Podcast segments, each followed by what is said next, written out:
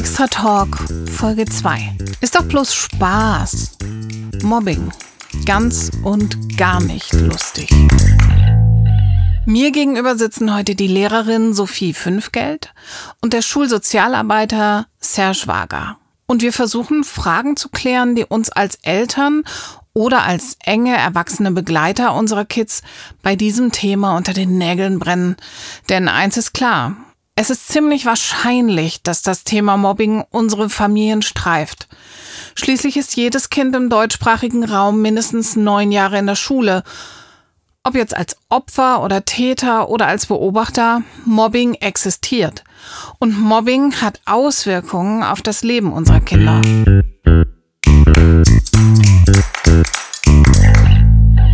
Liebe Sophie, lieber Serge, vielen Dank, dass ihr heute da seid. Könnt ihr euch vielleicht einfach kurz vorstellen? Ja, ich bin Sophie Fünfgeld. Ich arbeite an der Freie Evangelische Schule in Müllheim und zwar als Lehrerin ähm, und auch in der Funktion als ähm, Betreuung von unserem Reflexionsraum, wo wir dort ähm, Konfliktbearbeitung machen mit der Ansatz restaurative Gerechtigkeit. Ähm, ich komme aus Australien, deswegen auch mein Akzent. Ähm, und genau, habe dort intensiv mit ähm, restaurative Gerechtigkeit gearbeitet und habe es dann mit reingebracht an der Schule in Müllheim. Ich bin der Serge. ich arbeite als Schulsozialarbeiter an die Freie Evangelische Schule in Lörrach. Seit jetzt bald 20 Jahren und komme aus Lausanne aus der Schweiz. Herzlich willkommen. Danke. Danke. Wenn Kinder streiten und sich ärgern, dann wird es manchmal laut, eventuell kommt auch eine Handgreiflichkeit dazu. Was ist einfach nur eine Auseinandersetzung und ab wann genau spricht man von Mobbing? Also aus meiner Erfahrung wird es sehr schnell von Mobbing die Rede. Ähm, aber für mich ist Mobbing klar definiert. Das ist eine, eine Gruppe, die eine Person ärgert, fertig macht ähm, über eine längere Zeit und erst, also es gibt eine Steigerung in diese Situation. Also Mobbing ist klar definiert, damit will ich das sagen. Und aber leider wird es sehr schnell von Mobbing die Rede, sobald eine Streitigkeit gibt. Von den Schülern, von den Lehrern oder von Eltern? In dieser Reihenfolge, genau. Ja, also ich stimme absolut dazu und würde nur sagen, es kann auch von einer Person kommen, Mobbing, finde ich, aber es ist wirklich gezielt und meistens in eine Richtung. Streiterei ist dann eher so mehr gegenseitig.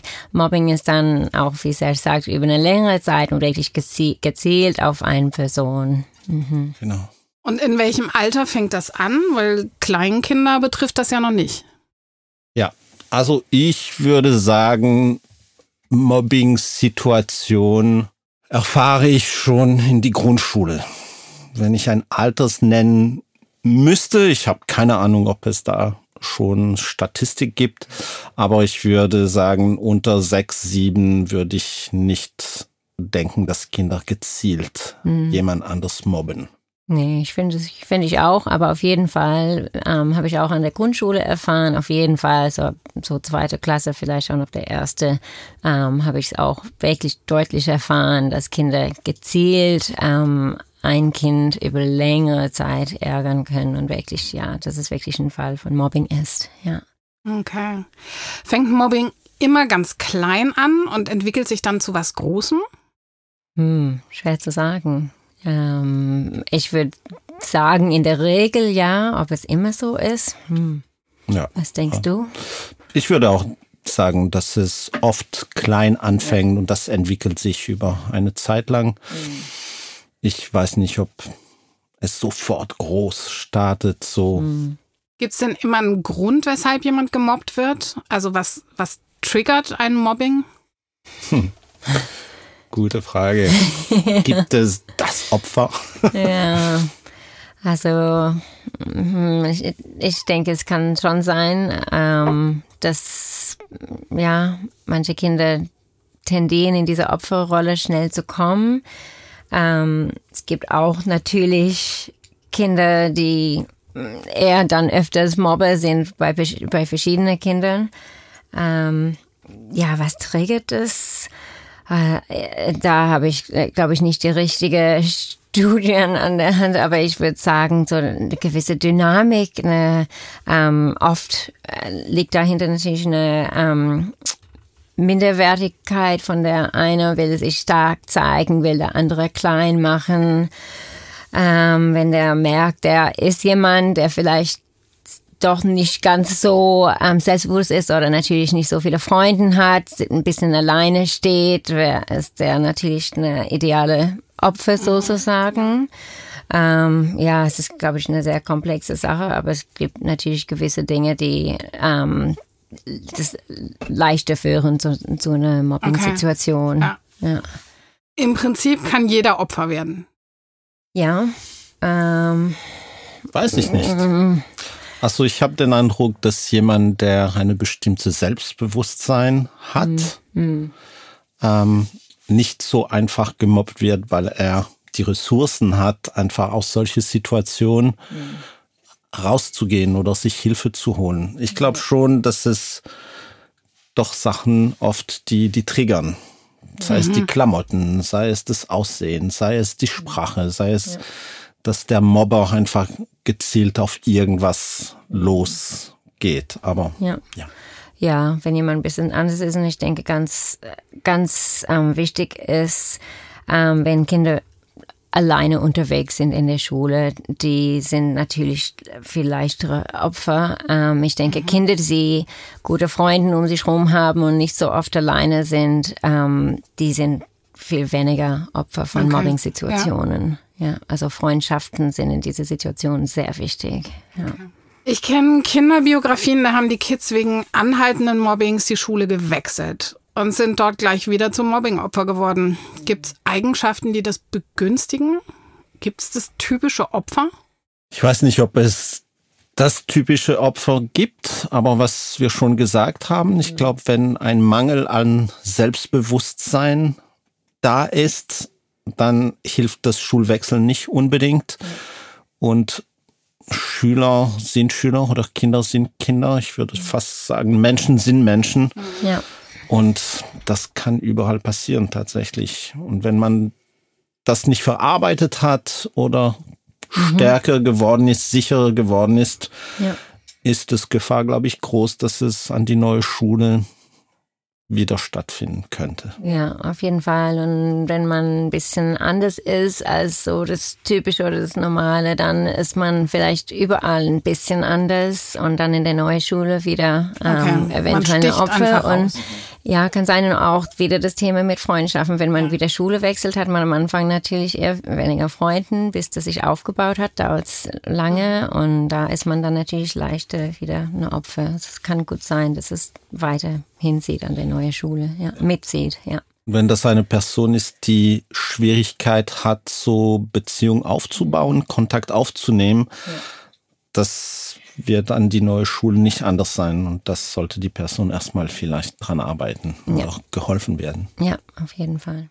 Und wie ist das mit den Tätern? Kann da jeder zum Mobber werden oder sind das immer Menschen mit so einer bestimmten Persönlichkeit? Mhm. Ähm, ich denke, es kann wirklich fast jeder sein in der richtigen Situation. Ähm, ich habe auch an unserer Schule ähm, Kinder, die sonst gar nicht auffällig sind und wo man das gar nicht erwarten würde, ähm, aber kommen in bestimmte Situationen, wobei es schon auch dort leichter ist, die Situation dann zu klären, ähm, wenn die nicht schon länger solche, also Mobberrollen übernommen mhm. haben. Mhm. Ähm, aber äh, es kann tatsächlich passieren, ganz, ganz äh, freundliche, offene Mädchen oder Jungen können wirklich in diese Mobberrollen reinrutschen. Mhm. Ja.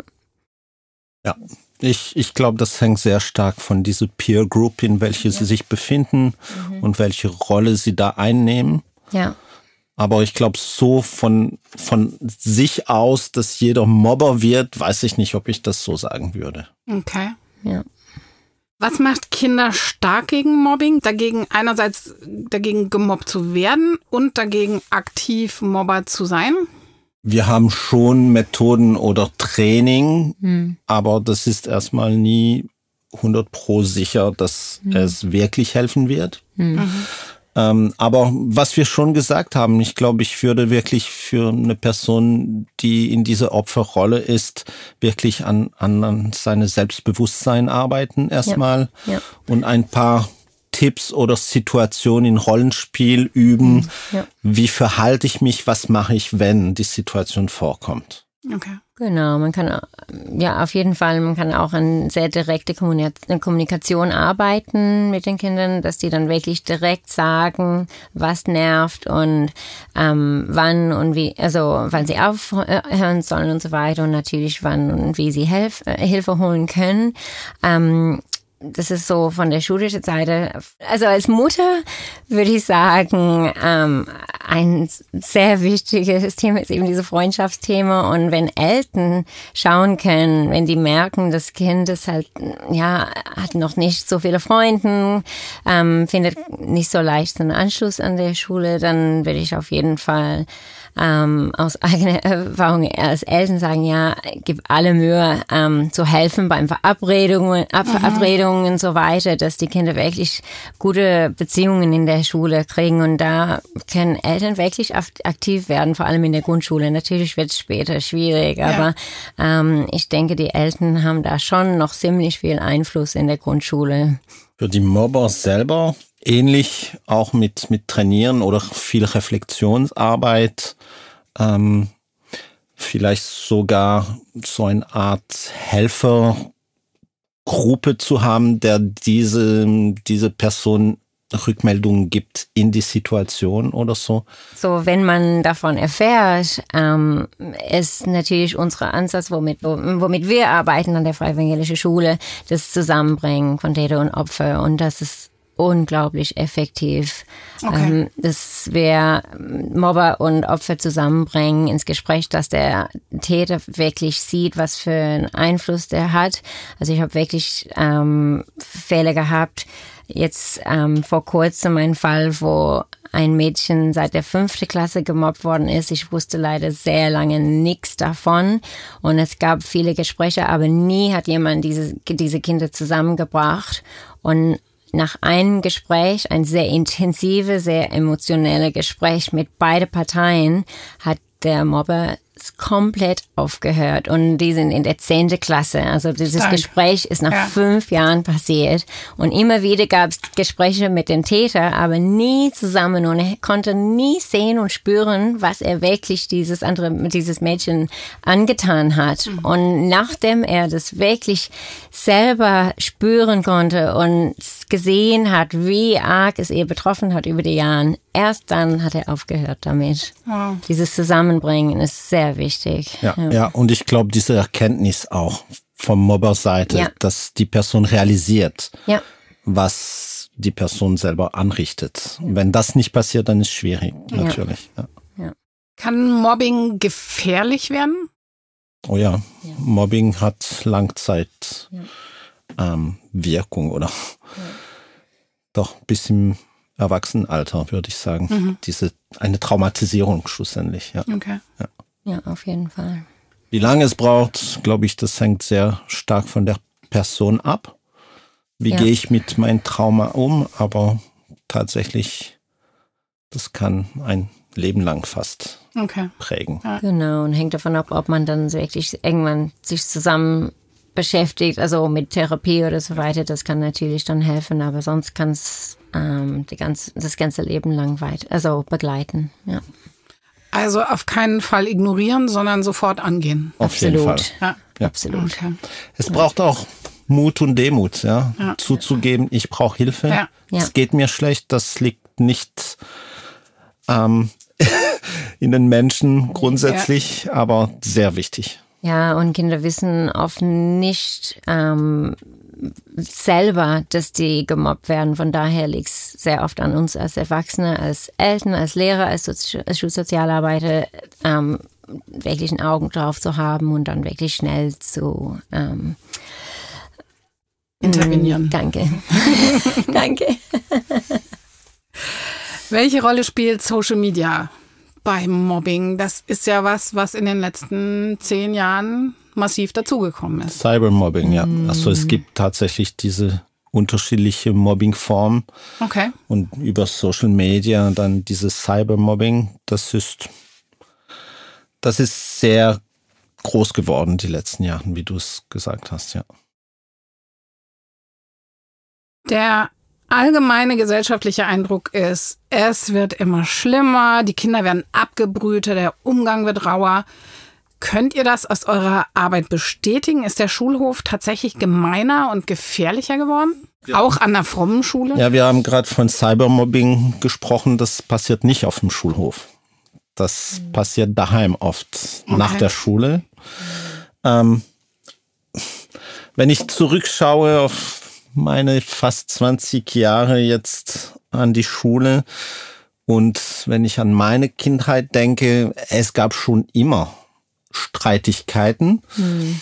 Ähm, und doch denke ich, die, wenn ich von Qualität reden darf, das hat eine andere Qualität. Ja. Man redet, man sagt immer, ja, früher, wenn es eine Schlägerei gab, wenn einer am Boden lag, dann war es klar. Jetzt tritt man noch nach. Mhm. Ja, und filmt man noch dazu. Also das okay. ist tatsächlich ja. eine andere Qualität. Mhm. Ähm, und durch diese, die Social Medien, die, die Verbreitung, das nimmt schnell ganz andere Proportionen. Ein Konflikt in eine Klasse, mhm. die ich vor zehn Jahren noch hatte, konnte man mit der Klasse arbeiten und diese Konflikt klären. Ja. Heutzutage mit WhatsApp und so weiter, das nimmt Proportionen. Schlussendlich erfährt man nie, wer alles mhm. was gemacht hat. Ja. Von daher das würde ich schon sagen. Ob das mehr mhm. geworden ist als mhm. früher, weiß ich nicht. Ja, schwer zu sagen. Ich, ich denke, früher hat man auch nicht so drauf geschaut. Ähm, mhm. Ich denke, es war viel heimlicher früher, so Mobbing-Geschichten. Aber wenn ich an meine Kindheit denke, so, es waren auf jeden Fall Mobbing-Situation, aber es hat sich nicht wirklich jemand gekümmert früher. Ich denke, ich freue mich, dass wir viel mehr darauf achten heutzutage und dann auch ähm, schneller involviert werden mhm. als ähm, Lehrkräfte, als Schulsozialarbeiter und so weiter. Also ich denke, das ist ein Fortschritt. Aber das ähm, Verhalten an sich, das also stimme ich auf jeden Fall zu. Ja. Also, wenn mein Kind aus der Schule kommt und mir völlig aufgelöst von wiederholten Gemeinheiten erzählt. Was mache ich denn jetzt als Mama? Ja, also ich denke ähm, sofort, äh, also natürlich im Gespräch mit dem Kind kommen, das ist klar, mhm. und schauen, ob ähm, also wenn es wirklich zum ersten Mal auftaucht, okay, erstmal im Gespräch mit dem Kind gehen, überlegen, okay, wie kann er oder sie reagieren, ähm, ja, Tipps geben, wirklich hören, genau wie und was passiert. Wenn es aber schon mehrmals zu Hause angesprochen worden ist und alles, was man selber an Kapazität und Ressourcen hat, bringt nichts, dann würde ich schnell mich an der Schule wenden. Also erstmal wahrscheinlich an den Klassenlehrer um, als erste Kontaktperson, aber ich würde auf keinen Fall nichts machen und denken, okay, das ist Schule und so sind Kinder und mein Kind muss das jetzt einfach mitmachen. Nee, das mhm. würde ich nicht machen. Ja. ja. Und ich denke, das wäre für mich schon ein sehr ähm, positiven Aspekt, dass das Kind davon erzählt, wiederholt okay. erzählt. Ja. Ich höre eher, mein Kind erzählt gar nichts daheim. Mhm. Und es ist auch wieder positiv, wenn die Eltern, die Mutter oder der Vater mehr merkt, dass das Kind, dass es das Kind nicht gut geht. Mhm. Das ist auch nicht überall so. Ja. Also da beschreibst du schon einen Idealfall. okay. Die Mutter merkt, mein ja. Kind geht's nicht gut und das ja. Kind erzählt. Ja. Aber auf jeden Fall würde ich die Sache nachgehen, genauso was Sophie gesagt hat. Und wie sollte ich denn reagieren, wenn ich einen Anruf aus der Schule kriege, dass mein Kind der Mobber ist oder die Mobberin? Meine Meinung ist da sehr klar, aber vielleicht nicht das typische, weil ich würde auf jeden Fall irgendwie versuchen, die Kinder zusammenzubringen. Und das können mhm. natürlich auch die Eltern organisieren. Okay. Ja, wenn man im, äh, im Kontakt mit den Eltern sind, kann man sagen, hier, wir sitzen dann alle zusammen und besprechen das. Weil ich finde, wenn man nur mit der Täter, mit der Mobber spricht und Konsequenzen gibt oder ja, Strafen oder was weiß ich, das äh, mit meiner Erfahrung, das ist viel weniger erfolgreich, als wenn man wirklich direkt die Beteiligte zusammenbringen, dass der Opfer, wie vorher gesagt, wirklich sieht, was der tatsächlich tut, weil mhm. die wissen wirklich oft nicht, wie gravierend es ist für die andere Person. Für, äh, kommt so oft, wie oft hören wir, ah, es war nur ein Spaß, das mhm. habe ich nicht so okay. gemeint und so. Ja. Und die müssen tatsächlich sehen und hören und spüren, dass es kein Spaß ist für ja. die andere Person. Sehr gut, ja. Und also auch da denke ich, wir haben gesagt, Mobbing ist etwas, was sich wiederholt hat. Mhm. Und ich würde, wenn, wenn ich angerufen wäre als Vater von der Schule und es würde heißen, dein Kind mobbt, mhm. würde ich erstmal herausfinden und, und wissen, ja. von was reden wir? Was macht mein Kind wirklich? Mhm. In welche Gruppe ist er? Mit wem ist er unterwegs? Also ich würde erstmal probieren zu sortieren mhm. und, äh, und, und probieren zu verstehen, was, was läuft da wirklich. Mhm. Aber ja. ich, ich glaube, genau was du gesagt hast, Sophie. Das, um, das passt genau zusammen, weil es ist so oft so, wenn man die Kinder dann zusammenbringt, dass man tatsächlich dann hört, okay, es war nicht nur in eine Richtung, ja. sondern es okay. war vielleicht nicht ein reiner Mobbingfall, sondern genau. es war vielleicht mehr ein Hin und Her, Streiterei. Also vielleicht nicht, aber es kann sein. Und wenn man alle zusammenbringt, dann muss das alles rauskommen eigentlich. Ja. Mhm. Wobei tatsächlich ähm, erfahre ich immer wieder und aus meiner persönlichen Erfahrung mit vier erwachsene Kindern habe ich oft über ein Kind gehört und es sollte mein Kind gewesen sein, den ich nicht so kannte. Ja. Und man muss auch, es muss uns auch bewusst sein, dass unsere Kinder sich oft in die Schule anders verhalten ja. als daheim. Also die Schule ist eine Welt an sich. Wohin kann sich mein Kind denn wenden, was sind in der Schule die ersten Adressen, um sich Hilfe zu holen? Ist das der Lehrer? Ist das, äh, gibt es da Vertrauenslehrer oder wie ist das an Schulen geregelt? An unsere Schulen tatsächlich, wir haben Lehrer, Vertrauenslehrer, Schulsozialarbeiter. Ich denke, was wir schon vorher gesagt haben, die erste Ansprechpartnerperson ist Lehrer, Klassenlehrer. Mhm. Darf das auch mein Lieblingslehrer sein, wo ich das Gefühl habe, mit dem kann ich Auf reden? Auf jeden Fall. Ja, Auf klar. jeden Fall. Okay. Ja. Eine Person deiner Vertrauen. Ja. ja. Aber auch reden. Und ab wann muss ich mich als Elternteil einschalten? Oder muss ich, muss ich das gar nicht? Ich würde sagen, sobald man merkt, dass das Kind es nicht alleine hinkriegt, die Situation zu lösen oder mindestens zu verbessern, also mit Hilfe an der Schule, wenn man als Elternteil merkt, es ändert sich nichts oder zu wenig und das mhm. Kind leidet immer noch drunter, dann hat man auf jeden Fall ein Recht, dann als Eltern einzuschalten. Okay. Und die Frage wäre, was ist mit Einschalten gemeint? Ja. Rufe ich den Schulleiter an ja.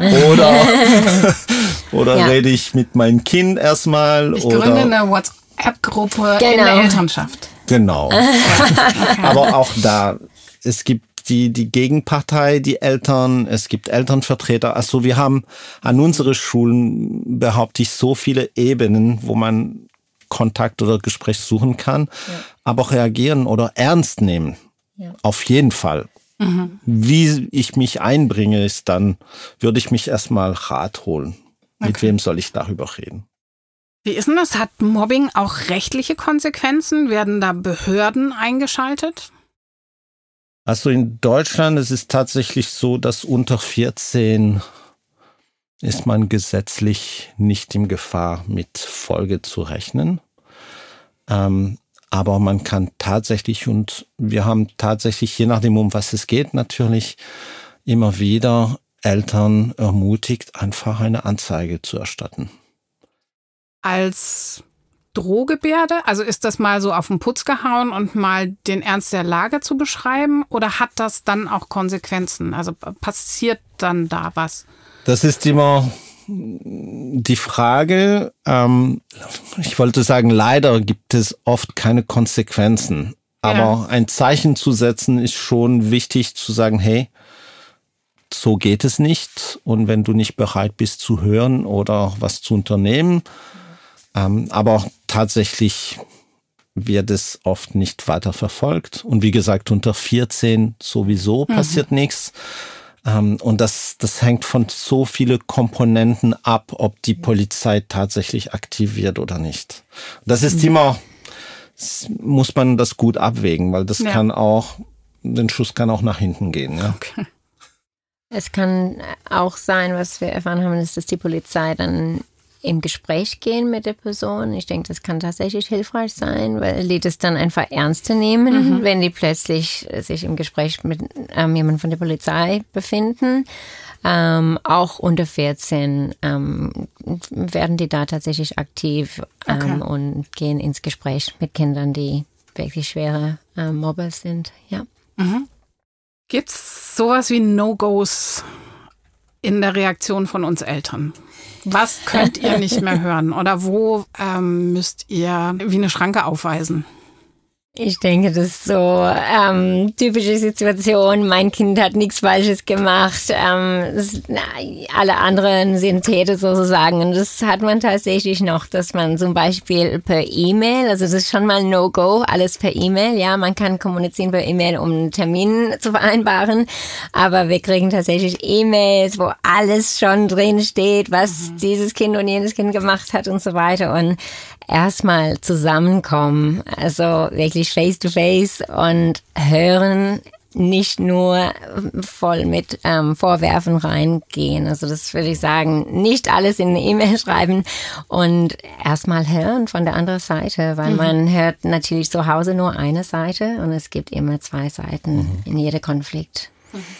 Und No-Gos, was du vorher gesagt ha- hast, ich äh, gründe eine WhatsApp-Gruppe auf Eltern oder innerhalb des, die, die Elternschaft einfach Fronten aufzubauen. Ja. So, das passiert leider immer wieder. Ja. Ähm, das sind für mich No-Gos. Okay.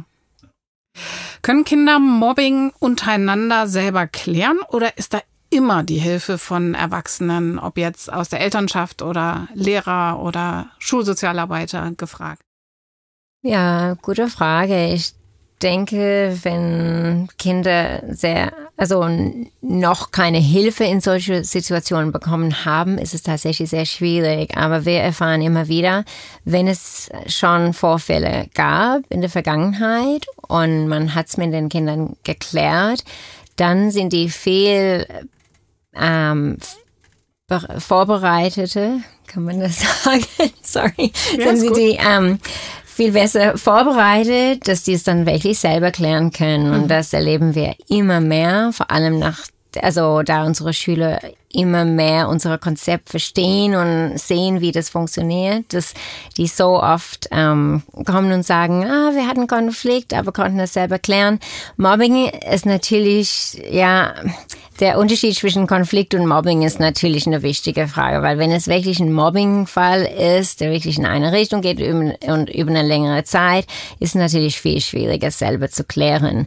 Aber nachdem vielleicht der Opfer und Täter schon im Gespräch waren zusammen und wieder was vorkommt, ich denke schon, dass sie eine bessere Möglichkeit haben, also bessere Kapazität haben, dann zu sagen, hey, das machst du jetzt wieder, wir haben es schon besprochen, kannst du aufhören? Das kann schon klappen, das kann schon wirklich ähm, gut wirken. Ja. Ja, das ist, was ich gesagt hätte. Also wenn wir einen Mobbingfall haben, der am Laufen ist, glaube ich nicht, dass die Kinder das allein klären können. Okay. Wenn das schon angesprochen worden ist, wenn Täter und Opfer schon zusammen gesprochen haben, wir haben die Situation geklärt, alles ist ans Licht gekommen, Ja. dann rede ich danach nicht mehr von Mobbing, sondern von Konflikt und das ist unser Ziel, dass die lernen, Konflikte selber zu regeln. Wenn das Kind wieder wartet und mehrmals Situationen vorgekommen sind, glaube ich, ist das Kind wieder nicht in der Lage, selber das zu klären. Also ich glaube nicht, wenn wir von Mobbingfall reden, dass sie das selber klären können. Okay. Was macht denn Mobbing mit Kindern? Also was passiert da im Kopf von Opfern und was passiert im Kopf von Tätern? Schwer zu sagen. Also ich glaube, das ist auch sehr individuell, mhm. wie man mit Verletzungen umgeht. Mhm. Ähm, und wie du hast vorhin von, von Trauma gesprochen. Genau. Was, was wir vor, vorher gesagt haben, ich glaube, das kann wirklich Langzeitkonsequenzen haben.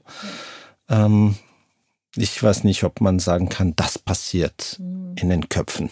Mhm. Sowohl von Mobber wie Gemobbten. Okay. Also ich, mhm. ich wüsste nicht, ob das so. Nee, ich finde das auch schwierig zu beantworten. Ich, ähm, was passiert in dem Kopf von der ähm, Täter?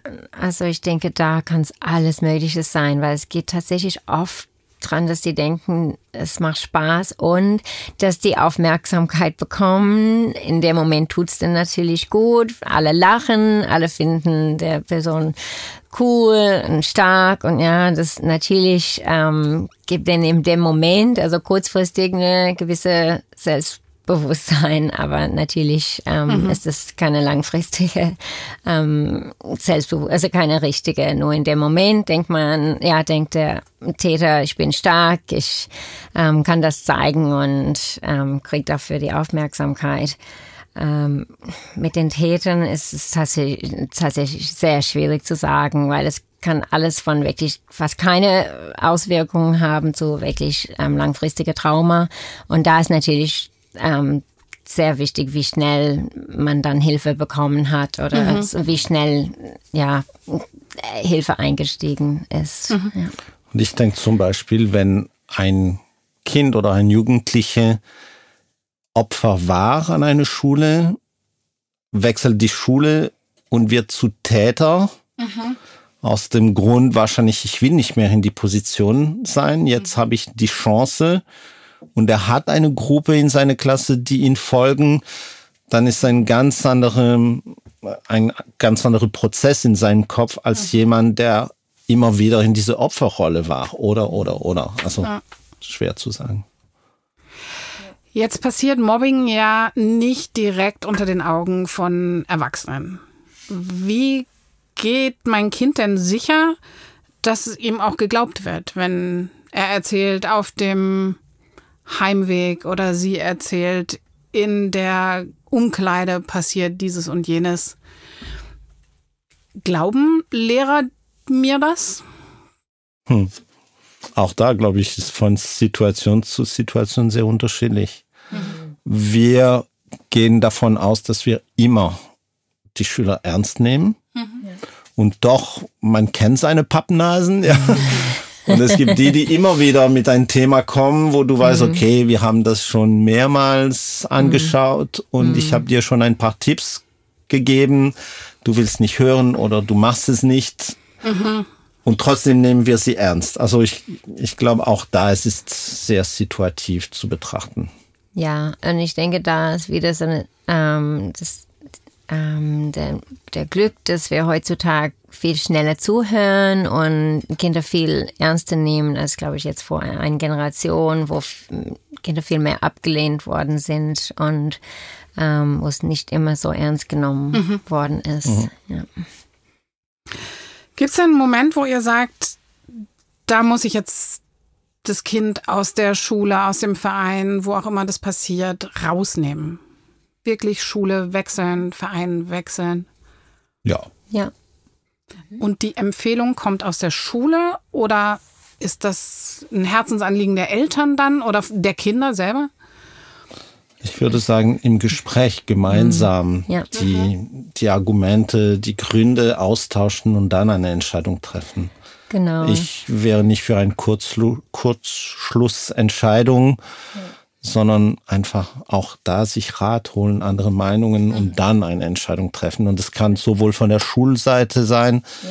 wie von den Eltern oder das Kind selber. Ja. Genau. Aber einfach um aus der Situation rauszukommen, wegzurennen, nimmt man sich mit. Ja. Und ja. das mhm. löst die Probleme nicht. Genau. Und das Gefahr ist dann groß, glaube ich, an die neuen Schulen wieder in so eine Situation zu raten. Okay. Genau. Ich denke, es ähm, hängt auch davon ab, wie unterstützt man von der Schule ist. Wenn man wirklich das Gefühl hat, das Kind hat so zu kämpfen in der Schule und kriegt nicht die Unterstützung und man versucht mehrmals ins Gespräch zu kommen äh, mit der Schule und wird nie, also das Kind wird nicht unterstützt, dann denke ich schon, dass es irgendwann ein Zeitpunkt kommt, wo man das Kind dann, also einen neuen Platz finden muss für mhm. das Kind. Es ja. kann auch ein Klassenwechsel sein, ne?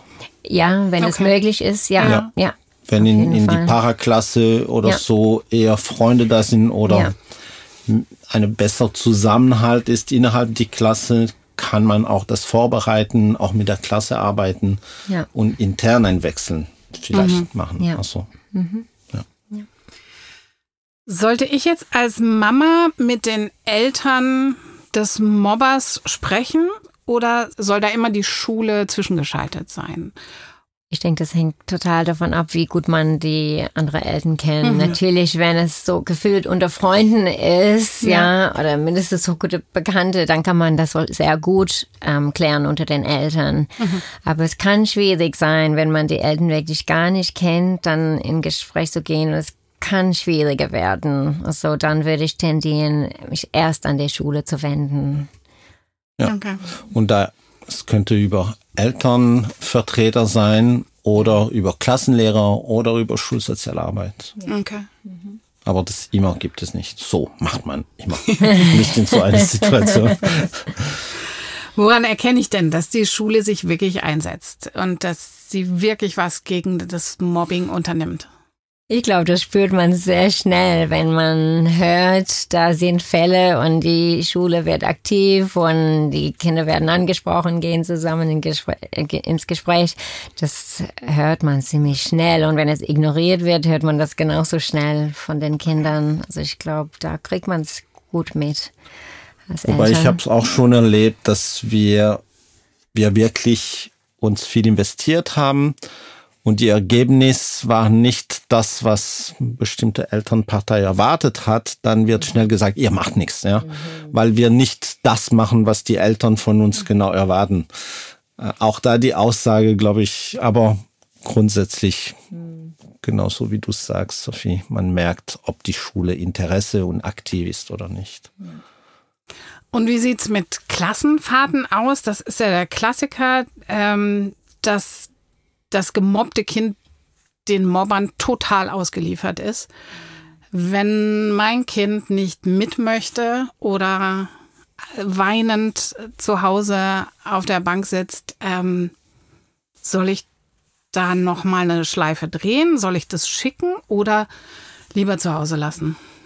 Ich glaube, da hat man als Mama oder als Eltern schon einen Instinkt, was ist für mein Kind gut und trotzdem würde ich mit, mit den Klassenlehrer, Lehrern ins Gespräch gehen und die Situation schildern und fragen, hey, was habt ihr für ein Konzept, wie wird es dann laufen? Und schon im Voraus, glaube ich, wenn man als Eltern den Eindruck haben, das wäre gut für mein Kind, nicht da, auch da wieder mhm. Außenseiter zu sein oder nicht dabei zu sein, ja. im Gespräch mit den Klassenlehrern, ähm, zu überlegen, wie könnten, könnte das aussehen, wie mhm. könnte das ähm, geregelt sein. Ja, sehe ich genauso. Ich denke wirklich frühzeitig dran gehen und dann wieder schauen, was kann gemacht werden, bevor der Klassenfahrt stattfindet. Mhm. Kann man die äh, Beteiligten zusammenbringen und es ein Stück weit klären oder verbessern, bevor der Klassenfahrt stattfindet? Weil natürlich ist es viel besser für das Kind, wenn der oder die dabei ist. Ähm, vielleicht gibt es Möglichkeiten, schon im Voraus Sachen zu klären, mhm. dass es wirklich klappen kann. Ja. Ist Mobbing unter Erwachsenen anders als bei Kindern oder läuft es einfach nach dem ganz gleichen Schema? Ich habe tatsächlich weniger Erfahrung auf erwachsener Ebene. Ja, ich ich habe schon Geschichten gehört, aber scheint, dass die Folge von einem Mobbing oder wie die Leute sich fühlen in die Situation übertragbar ist. Also was die Kinder erleben, er, erleben die Erwachsenen so. Nur Erwachsene gehen wahrscheinlich damit anders um. Okay. Und haben ja. keinen Schulsozialarbeiter mehr. Eben, die sind nicht, nicht in der Schule mit ähm, gewisser Unterstützung, die sich holen können an viele Arbeitsplätze. Gibt es mhm. nichts, wo man sich wenden kann. Das nicht, aber es gibt viele Beratungsstellen und Hilfemöglichkeiten. Aber auch, auch da wieder, was mhm. ich ganz am Anfang gesagt habe, ja. es kostet eine Überwindung, ja. seine Situation äh, wirklich anzugehen und professionelle Hilfe oder Hilfe überhaupt in Anspruch zu nehmen, mit jemandem darüber zu reden. Ja. Sophie, ihr habt an eurer Schule ein ganz besonderes Konzept. Du hast es vorhin schon angesprochen. Was, was verbirgt sich denn hinter restaurativer Gerechtigkeit und wie kann das beim Mobbing wirklich helfen?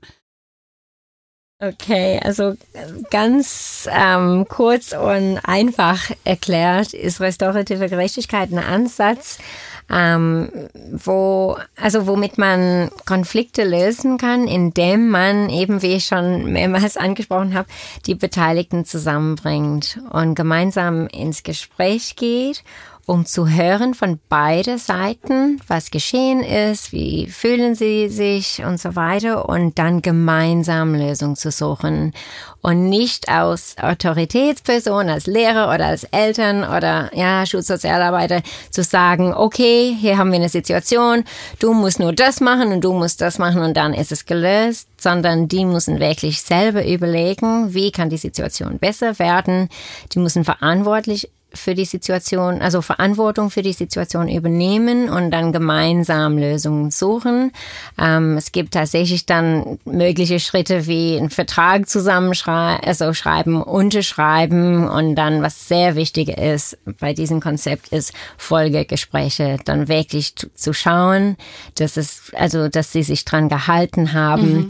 Und ich arbeite schon seit 15 Jahren damit an der Schule und nutze es auch zu Hause in der Familie mit meinen Kindern.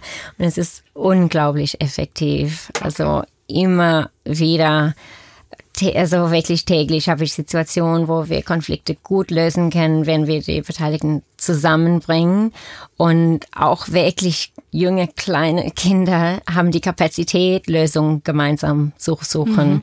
und sich auch dran zu halten. Also es ist erstaunlich effektiv. Und alle Studien zeigen, es ist viel effektiver, als wenn nur Konsequenzen von außen kommen. Ja. Und an, einfach von, wie gesagt, einer Autoritätsperson. Ja, Strafen. Striche an der Tafel. Ja, oder, genau, ja. absolut, ja. Okay. Ja. Und ähm, kann man sich darüber irgendwo informieren? Also wie kann ich das zu Hause einsetzen oder wo, wo finde ich Infos darüber, um das vielleicht an meiner Schule zu etablieren? Ja, gute Frage. Also es gibt tatsächlich sehr wenig ähm, Literatur ähm, auf Deutsch. Es gibt auf Englisch sehr viel. Mhm. Es ist in englischsprachigen Ländern sehr verbreitet und ähm, in sehr viele Schulen wurde es eingeführt. In englischsprachigen Ländern dort gibt es auch viele Handbücher und so weiter. Okay. In Deutschland kennt man unter restaurative, äh, restaurative Gerechtigkeit vor allem das Opfer-Täter-Mediation, aber das ist so in Gerichtssituationen und nicht an der Schule. Mhm. Das ist, was man so ein bisschen kennt von Hören. In der Schule wird es sehr wenig eingesetzt in Deutschland ähm, und das ist eben, wo ich versuche, ein kleines bisschen aktiv zu werden, indem ich selber ein Handbuch entwickle gerade, ähm, schon seit einer längeren Zeit, ähm, mit einem Team, also mit unseren Mitarbeitern an unserer Schule, inklusive Serge und mit ähm, einem Team in Amerika, die auch ähm, Bücher dazu ähm, geschrieben haben. Und das ist noch im Prozess. Ähm, und das soll hoffentlich dann irgendwann ähm, nutzbar sein für Schulen. Mhm. Ähm, aber im Moment gibt es tatsächlich ähm, nicht viel auf der deutschen Sprache. Wenn man googelt, restorative Gerechtigkeit, kommt man schon auf bestimmte Artikel, das schon, da kann mhm. man schon ein bisschen was dazu lesen. Ähm, ähm, ja, aber Bücher und so weiter gibt es im Moment noch sehr wenig, leider. Okay. Ja. Ich hätte zu restaurative Gerechtigkeit ja. gesagt, das ist etwas ähm, inklusiv, integrieren statt exklusiv, also mhm. ausschließen. Mhm. Mhm. Das heißt, was du gesagt hast, nicht ja. mit Strafe, repressiv, ja. sondern mit Reflexion und in, inkludieren, die Person behalten und nicht ausschließen. Genau, und eigentlich geht es gar nicht darum, der Täter zu bestrafen überhaupt. Also ja. es kann eine Lösung geben zwischen den beiden, wo niemand bestraft wird, keine Konsequenz gibt für den Täter. Der Hauptziel ist Versöhnung, dass die Situation zwischen den beiden wieder gut wird. Mhm.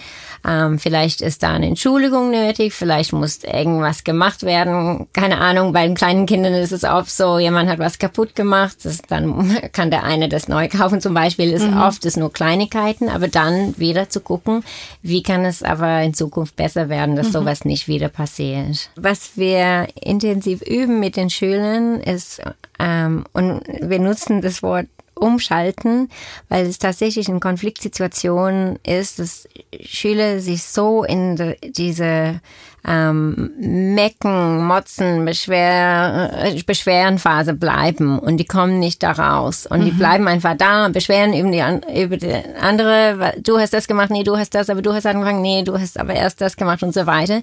Was wir üben in der Schule ist das, das muss schon auch gesagt also das muss schon auch ähm, erzählt werden, was passiert ist, aber dann müssen sie es schaffen, irgendwann umzuschalten und dann in der Zukunft zu gucken und eine Lösung zu finden. Und als du gesagt hast, ja, Lösung suchen, da ist es mir nochmal eingefallen. Ähm, weil wenn die es schaffen, und tatsächlich haben wir immer mehr, die das selber hinkriegen, erstmal so, ja, aber warum hast du das gemacht? Nee, du hast das und so. Und dann, wenn die es tatsächlich alleine schaffen zu sagen, okay, was können wir jetzt machen? Wie kann das besser werden? Wenn Sie das selber schaffen mit diesen Umschalten aus Lösungen suchen, dann haben Sie fast schon gewonnen, weil dann ist es eine ganz andere ähm, Position, wenn man zusammenschaut, okay, wie kann das besser werden? Weil es ist tatsächlich auch so schwer, auch für uns, wir wissen als Erwachsene, wie schwer das ist, da rauszukommen aus dieses Vergleichen und Besch äh, Beschweren und so weiter und dann umzuschalten und zu sagen, okay, was können wir jetzt damit machen? Wie kann das besser werden? Wie können wir das gemeinsam lösen? Und das ist ein sehr wichtiger so ähm, Punkt, wo man einfach trainieren kann. Man kann das tatsächlich, tatsächlich selber und mit den Kindern trainieren, das Umschalten. Okay, jetzt schauen wir das gemeinsam an und suchen gemeinsam Lösungen. Ist ja tatsächlich was, was man auch mit Geschwisternkindern zu Hause einbringen kann. Absolut, auf jeden ja. Fall. Ja, ja, genau. Das bringt mir gerade auch, äh, oder ich muss auch an eine, eine Situation, gerade in Mobbing-Situationen oder Arbeit mit mit Täter und Opfer, dass ja. diese Rollen, diese Perspektivwechsel sehr oft hilfreich ist. Mhm. Ich habe tatsächlich keine, sage ich, Täter erlebt, wenn er realisiert hat, was das mit der anderen Person macht und ich mhm. die Frage stelle, würdest du die Rolle tauschen? Mhm. Der sagt ja. Mhm. Ja. Und, und dieses Umschalten oder ja. Umdenken oder Realisieren, das ja. ist auch ein sehr wichtiger Punkt in dieser Arbeit, glaube ich. Ja. Ich wäre dafür, dass wir ähm, die Bücher oder die Links, die du jetzt vielleicht so aus dem Ärmel schüttelst, dass wir die in unserem Podcast verlinken und dass äh, Leute, die sich da weiter mit beschäftigen wollen, auch wenn es nur auf Englisch ist, ähm, sich da Infos holen können. Also was ich, was ich gerne machen kann, ist auch einfach eine kurze Zusammenfassung von ja. meinem Werk ähm, dir schicken und ja, das toll. könnte man auch, dann auch Super. hochladen. Ja. Cool. ihr seid an einer frommen Schule. Und was sagt ihr jetzt den Kindern so auf der frommen Ebene? Sollen die den Mobber wegbeten? Ja, also zuerst sind viele Leute schockiert zu hören, dass eine fromme Schule auch Probleme und Konflikte hat. Okay. Diese Erwartung, dass ähm, und nicht so wie in Gemeinden, wo alles immer ganz, ganz sanft genau, vonstatten genau. geht. Ja. Ähm, nein, natürlich nicht. Ähm, wir, wir nehmen das ernst.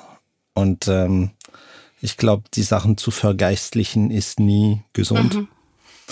Wir beten tatsächlich mit den Schülern, aber ob das der Mobber ist oder der gemobbt, das spielt keine Rolle. Und wir beten auch nicht automatisch mit den Schülern. Mhm. Ähm, von daher obwohl wir eine fromme Schule oder fromm Schulen sind, glaube ich, sind wir ganz normal, gell? Ziemlich. Was ja. immer normal heißt.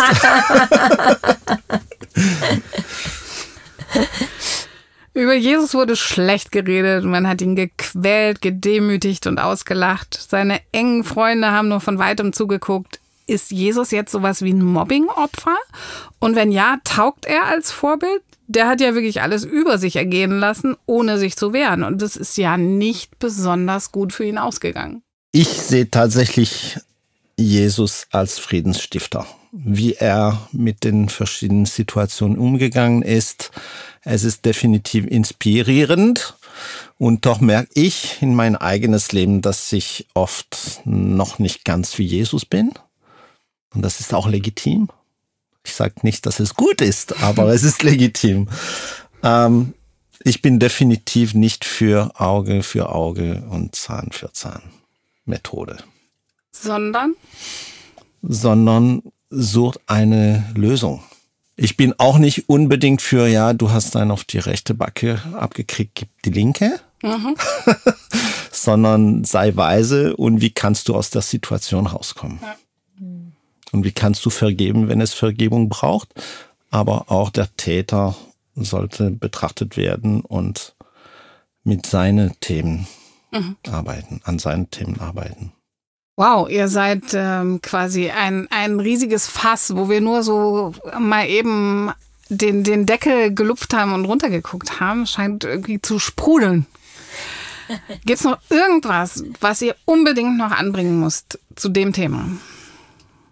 Oder habt ihr jetzt alles gesagt? es gäbe tatsächlich noch viel zu sagen, mhm. aber ich glaube, die Quintessenz oder, mhm. oder was man aus dieses Gespräch mitnehmen sollte, ist, mhm. sei wachsam, nimm dein Kind oder deine Kinder ernst und geh die Sache nach. Ja. Schließ nicht die Augen, drückt nicht weg oder kehrt nicht unten den Teppich. Mhm. Wie Sophie es schon ein paar Mal gesagt hat, meine Generation oder aus meiner Familienkultur mhm. belastet die anderen nicht mit deinen Problemen. Mhm. Das ist falsch. Vielen, vielen Dank für die viele Zeit, die ihr euch genommen habt, dass wir hier in einem sehr, sehr warmen Raum sitzen und miteinander schon ein paar Minütchen schwitzen. Ähm, Dankeschön. Vielen Dank für die Einladung. Ja, vielen Dank für die Einladung. Vielleicht hole ich euch nochmal zu irgendeinem anderen Thema.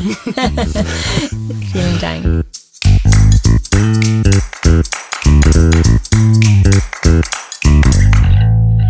Wie im Gespräch schon erwähnt, hat uns Sophie Fünfgeld ein bisschen was zum Thema restaurative Gerechtigkeit zusammengestellt. Das findet ihr in den Show Notes und auf unserer Website zum kostenlosen Download www.bibletunes-kids.de